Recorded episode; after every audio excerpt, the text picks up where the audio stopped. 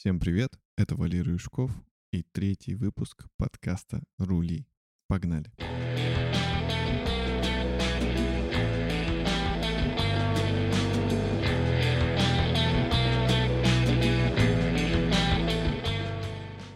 И первой новостью сегодня у нас будет то, от чего у вас задрожат коленки. В США появились автомобильные заправки, где бензин стоит всего 21 рубль за литр. Представляете? Ох, эти чудесные времена, когда бензин стоил дешево. Ну ладно, я не буду сильно напрягать ваши нервы, и мы перейдем к следующей новости. В России Скоро создадут бесконтактные электрозаправочные станции. Представляете? Обалдеть. Говорят, что они появятся сначала в Санкт-Петербурге и в Ленинградской области. Ох, что-то как-то мне не верится. Говорят, что проект будет реализован в 2022 году, и минимальное время полной зарядки аккумулятора составит всего 5 минут. После этих фраз у меня что-то вообще как-то все вся вера пропала, потому что, ну, это не очень похоже на правду. Ведь даже телефон не заряжается за 5 минут. Что уж говорить про огромные автомобильные аккумуляторы. Мне кажется, что эта новость — это какой-то бред. Хотя она размещена на довольно крупном ресурсе. И здесь есть такая строчка. Объем финансирования проекта составит 120 миллионов рублей. И вот в этом месте я, кажется, начинаю понимать смысл этой инициативы. Но я думаю, вы тоже понимаете, куда эти денежки пойдут.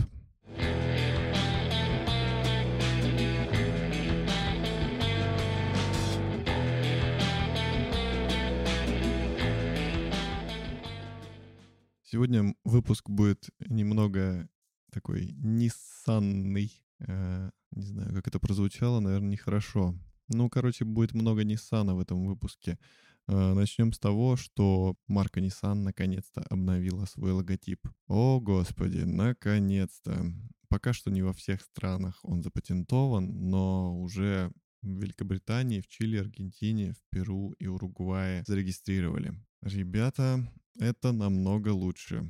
Сколько себя помню, у Nissan был этот дурацкий значок, э, скучный, неинтересный и настолько приевшийся, что теперь я смотрю на новый, и у меня какое-то прям, не знаю, приятное ощущение, что ли. Наконец-то можно что-то свежее увидеть в марке Nissan. И следующая новость, которая плавно нас ведет э, к сегодняшнему тест-драйву, это тоже новость про Nissan. Скоро, совсем скоро, Nissan Juke второго поколения появится в России. Что я могу сказать про эту модель? Когда появился первый Жук, э, я с трудом справлялся с рвотным рефлексом. Это один из самых уродливых автомобилей, которые я видел. Это очень мерзкий, напоминающий какого-то обезображенного горбуна на одной ноге с выпученными глазами от боли, которая пожирает его каждый день. И теперь выходит наконец-то новый Джук, и я надеялся, очень надеялся, что они поработали с дизайном, и сделали его более привлекательным. Все-таки целевая аудитория этого автомобиля — это женщины. И, черт возьми, они поработали над дизайном. Но я бы не сказал, что он стал сильно лучше. Он э, все равно выглядит не очень. Они залезали его, сделали более обтекаемым, убрали этот горбатый уродливый капот, сделали его более плавным. Но я все равно не понимаю этот автомобиль. Если рассматривать его с точки зрения типа, что он такой футуристичный, он недостаточно футуристичный. Если рассматривать его с точки зрения, что он просто необычный, то он не необычный, он уродливый. И я не знаю, кому в здравом уме может понравиться такой автомобиль. Я, к сожалению, на нем не ездил, но по рассказам знаю, что он очень маленький внутри, и туда поместится только небольших размеров женщина. Может быть, это хороший автомобиль, я, я не спорю. Я обязательно когда-нибудь на нем проедусь ради интереса. Но чисто визуально он вызывает у меня только отвращение.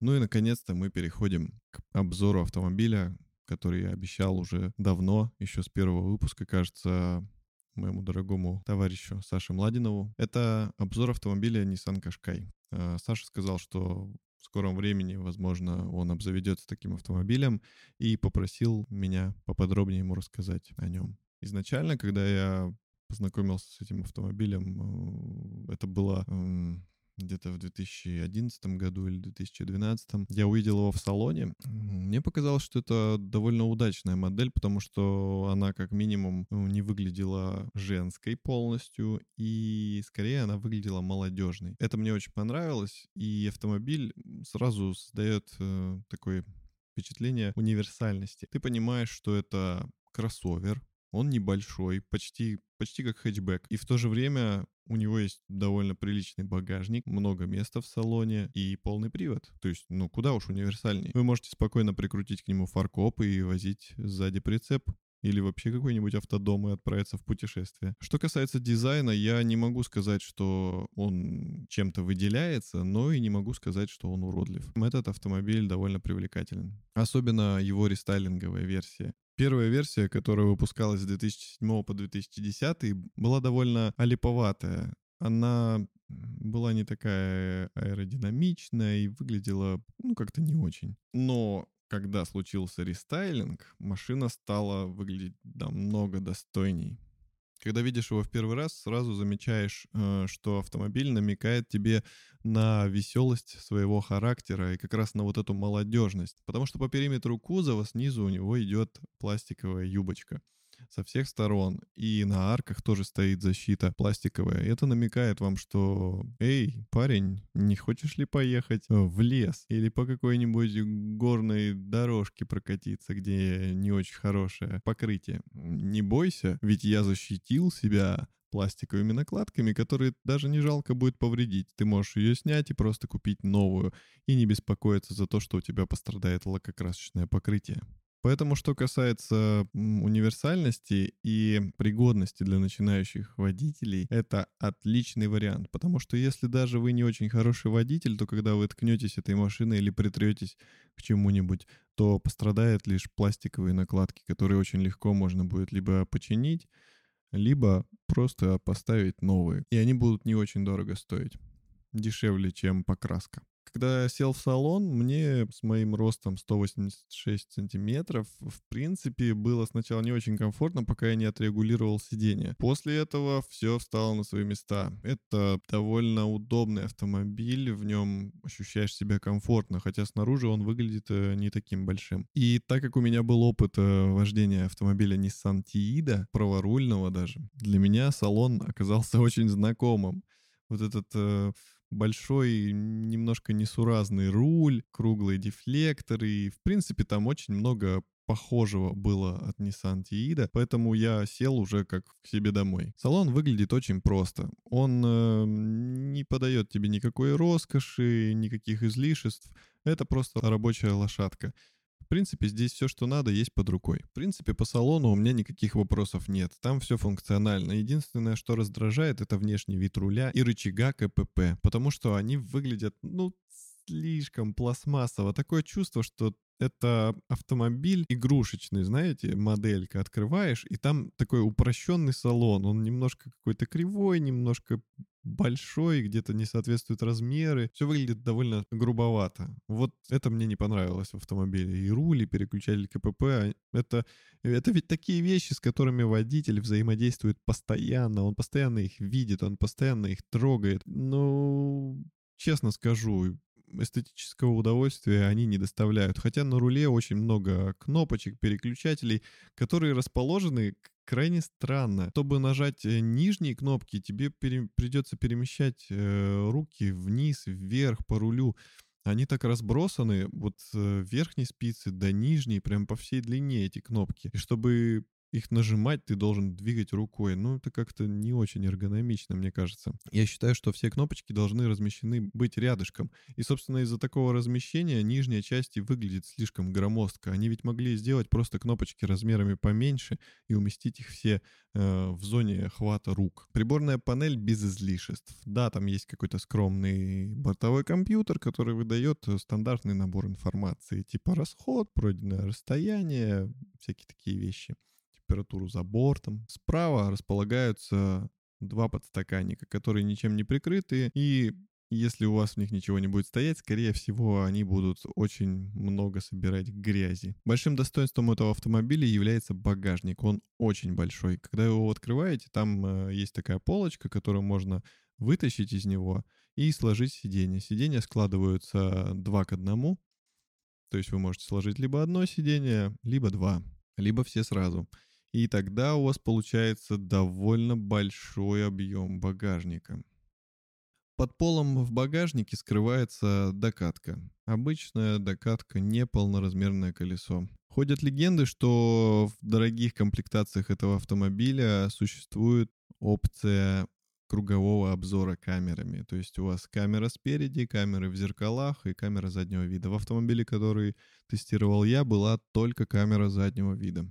Ну, теперь хотелось бы рассказать, на что стоит обратить внимание для того, чтобы автомобиль прослужил вам долго верой и правдой. У этого автомобиля есть некоторое количество болячек. Среди них есть э, подрулевой шлейф проводов, который со временем перетирается. И обычно из-за этого начинают отказывать клавиши управления мультимедией, круиз-контролем и всего прочего, что расположено на руле. Также в этом шлейфе расположены провода водительской подушки безопасности. Это очень важно. Поэтому как только у вас начи- начинаются какие-то проблемы, то советую сразу же проверять это, потому что это ваша безопасность. И если у вас не сработает подушка, будет очень печально. Также существует такая болячка, как э, окисление и гниение разъемов проводки, которые расположены в ногах водителя. Э, особенно зимой или осенью, когда там большое количество влаги в ногах собирается, то могут пострадать эти провода, и у вас может отказать и бензонасос, и внешнее освещение. Поэтому старайтесь также за этим следить. Также частое явление — это отказ вентилятора печки. Он забивается грязью, и нагрузка на моторчик увеличивается, поэтому он очень часто может перегорать из-за этого. Что касается ходовой части, то здесь наибольшему износу подвержен угловой редуктор, потому что его шестерни вращаются постоянно в любом режиме работы трансмиссии. И там очень небольшое количество масла в нем находится, и поэтому, в принципе, если вы будете часто менять масло в редукторе, ну, где-то раз в 30, э, в 25 тысяч километров, то все будет в порядке с ним. Также хотел отметить, что у этого автомобиля довольно слабая передняя подвеска, поэтому э, все сайлент-блоки и шаровые опоры служат довольно недолго, особенно по нашим ужасным дорогам. Поэтому всегда следите за ними, старайтесь э, не влетать в огромные ямы, и тем самым вы продлите срок их службы. Что касается тормозов, э, в принципе, все нормально. Единственное, что в задние тормозные суппорты попадает очень много грязи, и из-за этого они могут закиснуть. Поэтому при каждой э, замене колодок рекомендую делать профилактику тормозных механизмов. Что касается моторов, то двигатель 1.6 в принципе хороший и особо не будет напрягать вас какими-то проблемами, но я бы рекомендовал все-таки двигатель э, двухлитровый, в котором стоит э, вариатор серии JF011E.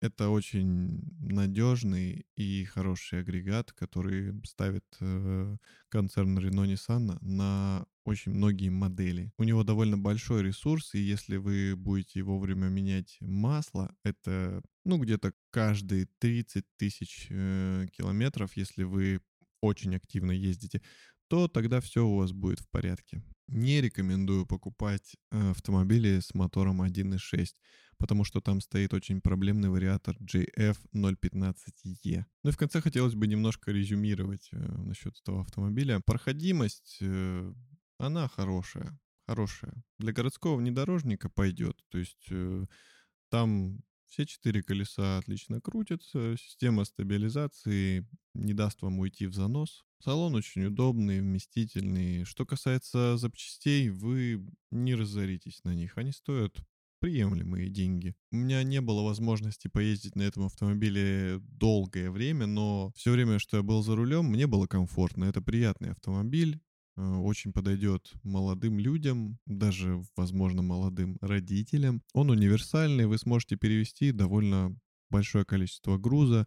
Если сложите сиденье, то, в принципе, я думаю, можно запихать небольшой холодильничек. Так что автомобиль отличный. Ценники на него сейчас, в принципе, ну, в зависимости от года, тоже доступные. Я рекомендую этот автомобиль к покупке. На этом выпуск подходит к концу. Я бы хотел вам всем напомнить, что я завел чат в Телеграме, куда вы можете э, писать свои пожелания, свои мысли по поводу подкаста. Ссылка будет в описании. Также буду признателен, если вы напишите свои отзывы в iTunes. Спасибо за внимание. Всего вам доброго.